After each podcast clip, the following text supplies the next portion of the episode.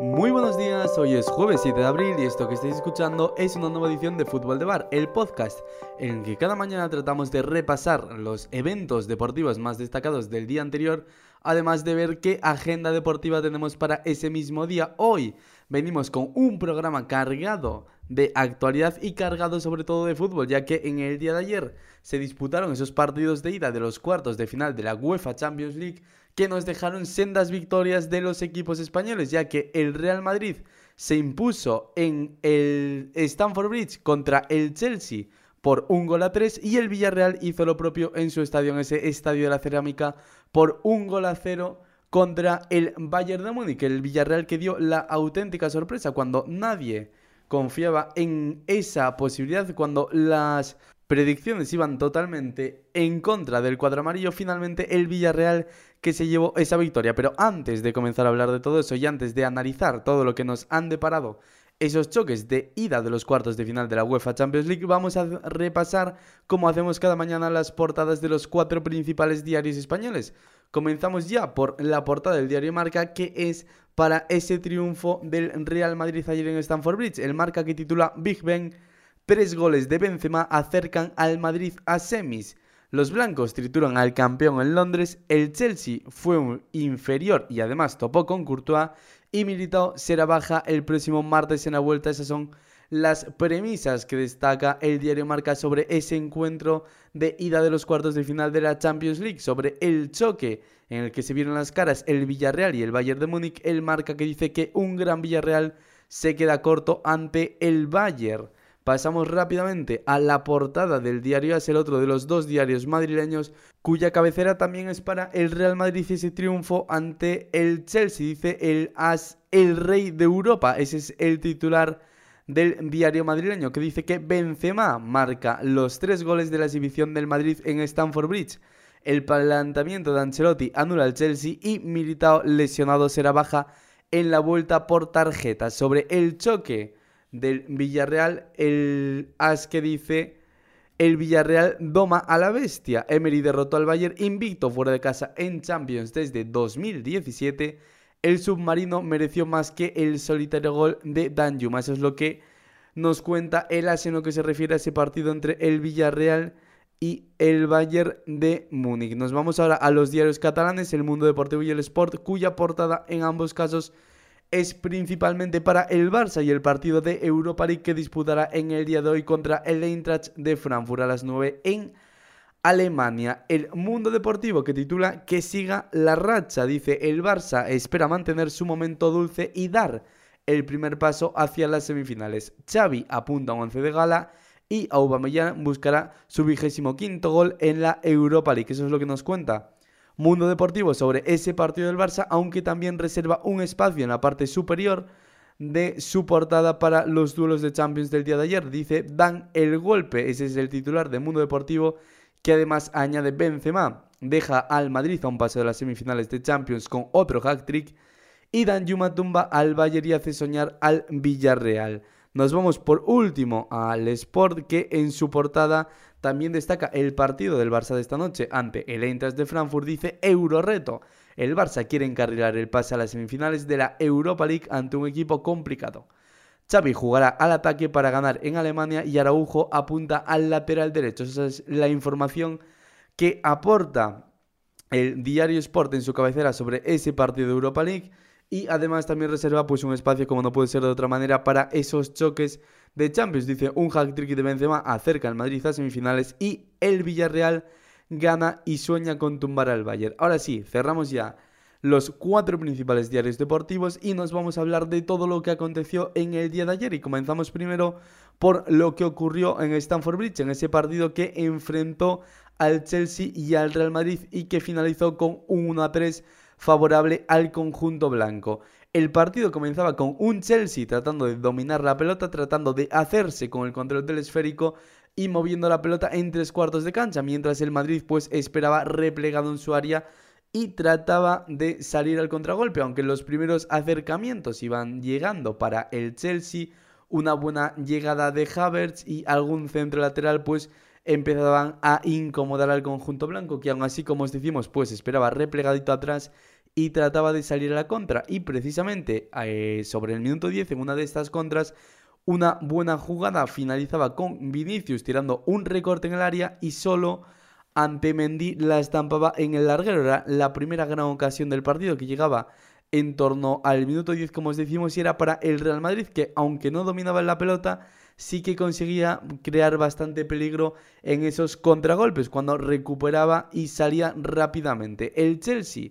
que pese a este acercamiento del Real Madrid y a esta ocasión de Vinicius, seguía dominando el control de la pelota y seguía pues teniendo esos acercamientos. De hecho, una falta de Rhys James pues eh, obligó a Courtois a realizar una buena parada. Parecía que el partido estaba bastante igualado, pero se iba a desigualar pronto, ya que en el minuto 20 un buen centro de Vinicius tras una buena pared con Benzema acababa precisamente en la cabeza de Benzema y suponía el 1-0 para el gol del Madrid y no le daba tiempo a reponerse prácticamente del gol al Chelsea ya que tres minutos después otro gran centro lateral de Luka Modric encontraba de nuevo la cabeza de Benzema que volvía a batir a Mendy y ponía el 2 a 0 favorable al conjunto blanco. En nada, en apenas 24 minutos de partido y más concretamente en 3 porque el primer gol llegaba en el 21 y el segundo en el 24 pues el Madrid parecía encarrilar bastante esta eliminatoria de Champions League. Aún así, el Chelsea trataba de reaccionar, pero estaba totalmente cao tras estos dos goles del Madrid y se iban a producir unos minutos de asedio del conjunto blanco. De hecho, un córner votado por Tony Cross encontraba la cabeza de Militao y acababa en las manos de Mendy. Y otra gran llegada pocos minutos después, Carvajal que recortaba en el área, golpeaba y su disparo lo sacaba Christensen bajo palos porque podría haber supuesto cualquiera de estas dos acciones el 3-0 y haber dejado muy eh, sentenciada muy cerrada esa eliminatoria. El Chelsea mm, poco a poco iba reaccionando, se iba reponiendo a esos dos goles del Real Madrid y a estas ocasiones claras. Y al final de esta primera mitad, pues conseguía acumular alguna ocasión clara. La más clara de todas la tenía Thiago Silva. Después de un buen centro, encontraba un remate de cabeza solo en el punto de penalti. De hecho, no tuvo ni que saltar, remató con los pies apoyados y incomprensiblemente pues su remate se marchó rozando la escuadra de la portería defendida por Thibaut Courtois. Pero el Chelsea que empezaba a avisar parecía que se recomponía y lo iba a confirmar tras una buena jugada de Rhys James que recorta cerca del área, entrega la bola atrás para Jorginho que pone un buen centro que encuentra la cabeza de Key Havertz y aunque Courtois está a punto de sacarla con una mano espectacular, se acaba colando en la portería del conjunto blanco. Reducía sobre el minuto 40 diferencias el Chelsea, ponía ese 2 a 1. Aún así, antes de irnos al descanso, Benzema desperdiciaba un gran mano a mano que podría haber supuesto el 3 a 1. De todas maneras, estos compases finales de la primera parte parecía que el Chelsea se recomponía y quedaba un paso adelante en el partido, pero esto se iba a desmoronar completamente en una de las primeras jugadas de la segunda parte, y es que en el minuto 46, un balón que va para Mendy, el cancerbero del Chelsea, que intenta ceder para su compañero Rudiger, que está al lado, da un pase horroroso, se queda la pelota corta, Rudiger que va al choque lo hace bastante flojo, la bola que se acaba llevando Karim Benzema que a portería vacía pues coloca el 3-1 tras un fallo incomprensible del guardameta del Chelsea. El Chelsea aún así que reaccionó bien a este gol del Real Madrid, no se vino abajo, siguió creando peligro y pocos minutos después pues un gran tiro de Azpilicueta que colocó en la escuadra encontraba una espectacular mano cambiada de Thibaut Courtois que desmoronaba la ocasión del defensa español. El Chelsea seguía acumulando ocasiones bastante claras alguna, como decimos, una de las más claras fue por mediación de Romelu Lukaku, el delantero belga que cabeceó solo en área pequeña, pero como en la de Thiago Silva de antes, incomprensiblemente no consiguió dirigir su cabezazo entre los tres palos y se acabó perdiendo fuera a un lado de la portería de Thibaut Courtois. El Chelsea, eh, que seguía y seguía y seguía tratando de acumular ocasiones, seguía tratando de mover la pelota en tres cuartos de cancha. El Madrid, que aguantaba bien replegado, no estaba brillando tanto en defensa como en los primeros compases del encuentro porque el conjunto londinense empezaba a acumular ocasiones, esas dos que os contábamos, y poco después pues iba a llegar otra, un balón que queda muerto en la frontal del área y que Mount con un gran golpeo con rosca se marcha rozando la escuadra de la portería del conjunto blanco. Otra de las grandes ocasiones llegaba ya finalizando casi el choque, en torno al minuto 80 Loftus-Cheek golpeaba y paraba bien Courtois y la última gran ocasión del Chelsea iba a llegar ya en el descuento en el minuto 93 un balón muerto que Ziyech enganchó una volea pero se marchó por encima de la portería defendida por Thibaut Courtois. El Chelsea, como decimos, que reaccionó bien en esa segunda parte, tuvo bastantes ocasiones. El Madrid, que apenas tuvo acercamientos en estos últimos compases de la segunda mitad desde que marcó el 3 a 1, pero el Chelsea que le faltó acierto y no consiguió el conjunto londinense reducir esa diferencia de 3 goles a 1. Un equipo londinense al que penalizó excesivamente pues sus errores en defensa. Recordemos que el Chelsea en el día de ayer salía al campo con una defensa con tres centrales y los dos primeros goles llegan incomprensiblemente en un centro lateral cuando el Real Madrid solo tenía un jugador referencia y además es Karim Benzema que no es un jugador que tampoco sea un futbolista que trate de fijar centrales o un 9 a la antigua usanza, sino que es un jugador con mucha movilidad, pues incomprensiblemente dos centros laterales acabaron encontrando la cabeza del 9 francés y acabaron en la red de la portería londinense. Además de esos dos errores en los centros laterales, pues el error de Mendy que supuso el 3-1 también fue bastante grave y supone un gran cambio en la eliminatoria porque la influencia que tiene ese gol en el resultado y en la eliminatoria puede ser bastante grande. Es que de hecho el partido, aunque sí que es verdad que el Madrid fue mejor, que el Real Madrid estuvo más cómodo desde el principio, ya que aunque el Chelsea dominaba la posesión del esférico, el Madrid estaba teniendo el planteamiento que quería, es decir, estar replegado atrás y a la mínima ocasión que recuperaba la pelota salir a la contra y crear bastante peligro, que era lo que suponían pues esos contragolpes dirigidos por Fede Valverde o por Vinicius, pero aún así el partido del Madrid tampoco es que sea una exhibición en defensa, de hecho es que el Chelsea remata 19 veces por las 8 que lo hace el Real Madrid. Y 7 de ellas son ocasiones bastante buenas. De hecho, dos de ellas son dos remates completamente solos de Romelu Lukaku y de Thiago Silva que incomprensiblemente no acaban en la red y otro para donde Courtois azpiricueta además de el gol de Kai Havertz. Y es que ese podría ser el perfecto resumen del partido, que es que lo que marca la diferencia en el encuentro es el acierto en las áreas, cosa que el Real Madrid tuvo en nombre de Benzema y de Courtois en área propia, que despejó todo el peligro que le llegó y en cambio pues es el acierto que le faltó al Chelsea, ya que ni Lukaku, ni Thiago Silva, ni Mount en ocasiones encontraron ese gol como sí que lo hizo Benzema, ya que el Real Madrid no tuvo una gran diferencia. De hecho, es que probablemente haya tenido menos acercamientos peligrosos el conjunto blanco que el Chelsea, pero el Madrid apenas desperdició ocasiones, cosa que el Chelsea sí que hizo y eso pues acaba siendo fundamental.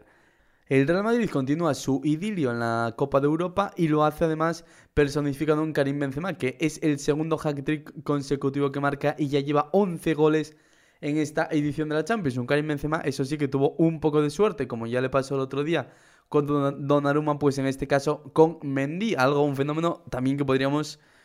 eh, calificar como inexplicable. Y es el mm, qué pasa con los porteros en esas eliminatorias de Champions contra el Real Madrid, porque en esta edición de la Champions, pues Donnarumma y en el día de ayer Mendy, pues se sumaron a ese ilustre club encabezado por Ulrich, aquel portero suplente del Bayern, y Karius y su horrible final de Champions contra el Real Madrid. Pero bueno, también cuando eh, siempre pasa contra el mismo equipo, pues habrá que valorar que el Real Madrid algo especial tiene y si sabemos que es en la Copa de Europa, pues mucho más. Eh, por último, mm, antes de cerrar este capítulo de Stanford Bridge, os contamos que ayer en rueda de prensa Tuchel se mostró bastante, bastante negativo. Y es que le preguntaron cómo veía el partido de vuelta, si creía en la remontada. Y el técnico francés que dijo directamente que no cree en la remontada y que menos si están a este nivel. Porque como vuelvan a jugar a este nivel, la eliminatoria está completamente muerta, decía el entrenador del conjunto londinense. Nos vamos ya al estadio de la cerámica porque hay que hablar de la victoria del Villarreal ante el Bayern de Múnich. El Villarreal que hizo un auténtico partidazo, un equipo amarillo que llegaba un poco como una de las cenicientas, podríamos decir, de estos cuartos de final, pero nada más lejos de la realidad. Y es que el conjunto de una Emery hizo un partido espectacular en el día de ayer, ya desde el principio trataba de dominar la posesión del esférico y llevar un poco la iniciativa del partido, sobre todo cristalizándolo en una presión alta, presionando muy arriba la salida de balón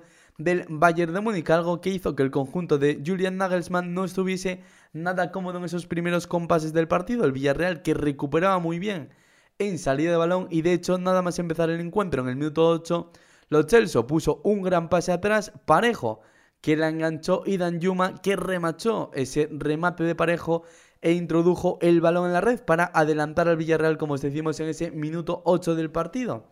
El Villarreal que lejos de venirse atrás y lejos de replegarse con ese gol inicial, seguía presionando muy arriba y seguía causándole muchos problemas al conjunto bávaro a la hora de sacar la pelota jugada destacando sobre todo cuando eran superadas esas primeras líneas, además muy bien en defensa algún futbolista como Capoe o como Albiol, fundamentales a la hora también de sostener al equipo defensivamente.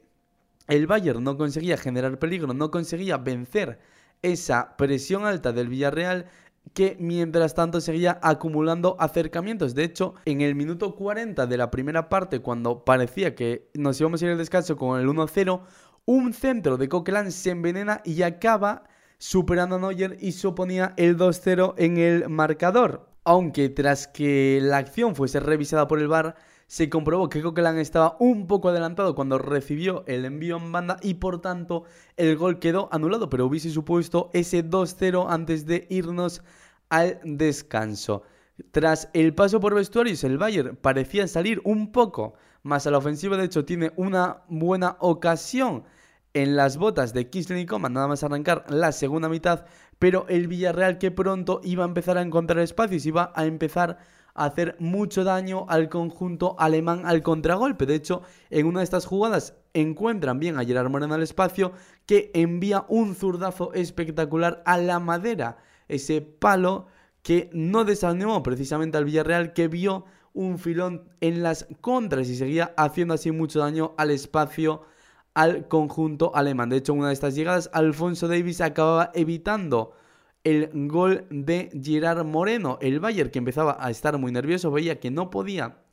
estar del todo cómodo en el partido, que el Villarreal estaba haciendo el partido que había soñado y de hecho iban a empezar a llegar los errores individuales. Uno de ellos, un error grave de Neuer, que regaló una pelota en el centro del campo y a portería vacía Gerard Moreno golpeó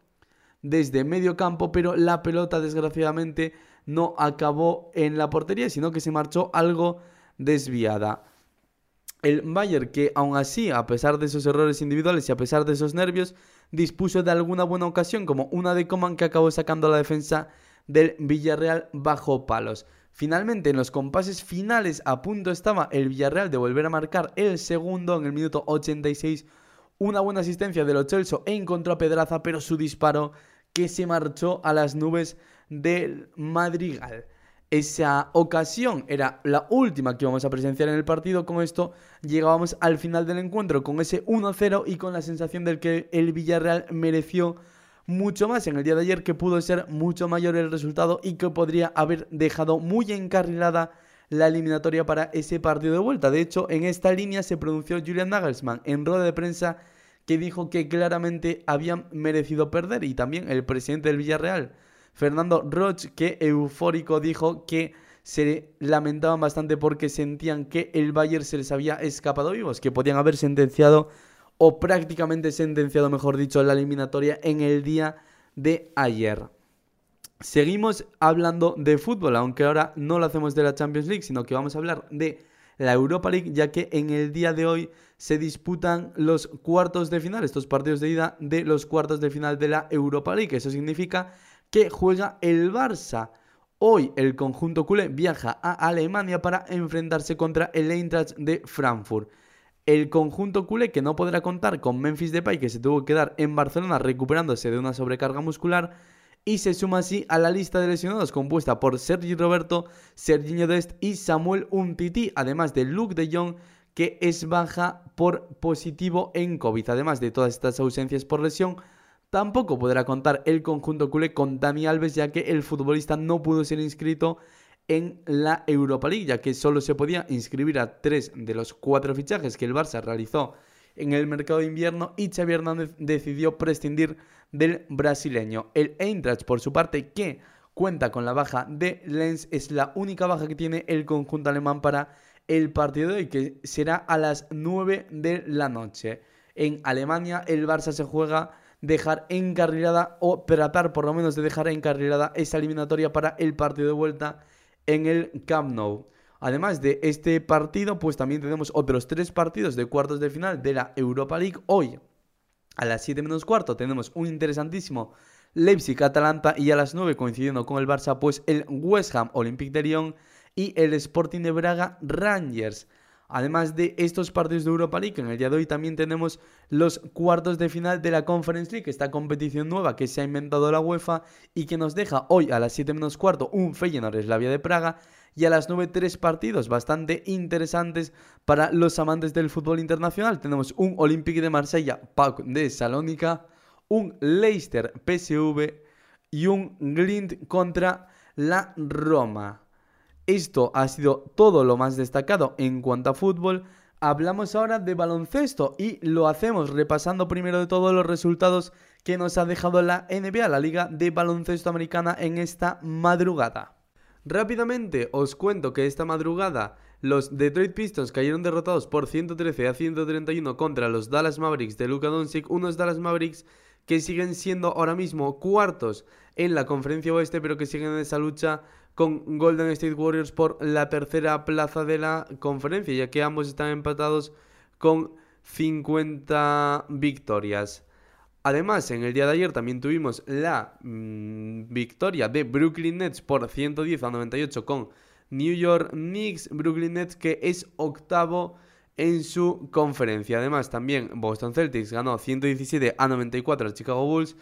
Utah Jazz por 137 a 101 a Oklahoma City Thunder y los Phoenix Suns que volvieron a perder, ya se están dejando ir, se están relajando porque tenían ya esa ventaja de 7 partidos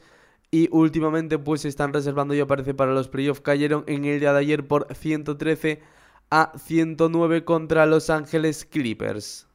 Os contamos también que esta tarde tenemos partido de la Euroliga a las 8 de la tarde el Barça que juega en el Palau contra el Maccabi de Tel Aviv, ese partido de la Euroliga. Nos vamos ahora a hablar de ciclismo y es que en el día de ayer se disputó la tercera etapa de la Itzaulia, o lo que es lo mismo esa vuelta ciclista al País Vasco y que nos dejó una victoria española. De hecho, la primera victoria World Tour de un ciclista español esta temporada y fue para Pello Bilbao, que creyó y pudo con Julián Alaphilippe, con ese maillot arcoiris, con ese campeón de ciclismo en ruta que ya se había llevado la segunda etapa de esta vuelta ciclista al País Vasco, pues ayer Pello Bilbao al sprint se llevó la tercera, un Pello Bilbao que ya avisó con un par de ataques cuando se había cerrado pues esa selección definitiva en el descenso de Ceca, había acabado ese descenso, Pello Bilbao que probó suerte con varios ataques, aún así no consiguió romper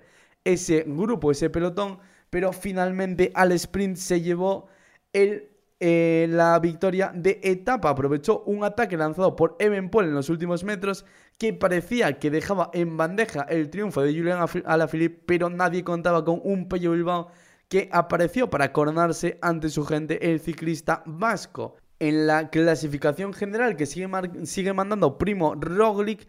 Segundo es Paul a 5 segundos. Tercero, Alexander Blasov a 14. El mejor español ahora mismo es Pello Bilbao, quinto a 19 segundos. Y ahí cerquita también está John Izaguirre, séptimo a 20 segundos. Esto ha sido lo más destacado del mundo del deporte en este jueves 7 de abril. Así que nosotros vamos a ir cerrando nuestro fútbol de bar. Antes os recordamos que nos podéis seguir en todas nuestras redes sociales. Lo podéis hacer en arroba fútbol de bar, bar con V. Pues ahí nos buscáis y cada mañana pues tenéis por ahí ese informativo resumido que subimos a nuestras redes sociales de dos minutos con los principales titulares de ese día. Y además pues os podéis ir enterando un poco de las novedades del proyecto, qué cosas vamos haciendo, si tenemos algún podcast especial como es pues el caso de Formulando en el que hablamos de motor, como es el caso del Picorcito donde hablamos de la NBA o si subimos algún vídeo en nuestro canal de YouTube o cualquier otra novedad que pueda ir surgiendo a lo largo de las próximas semanas, pues ahí en arroba fútbol de bar lo tenéis todo. Además, si queréis seguir a un servidor que le está hablando, lo podéis hacer también en arroba pjmiguelez. Como digo, esto ha sido todo, cerramos ya nuestro fútbol de bar. Espero que tengáis un buen día y nos vemos mañana como cada mañana a las 8 de la mañana en Spotify, eBooks y Apple Podcast.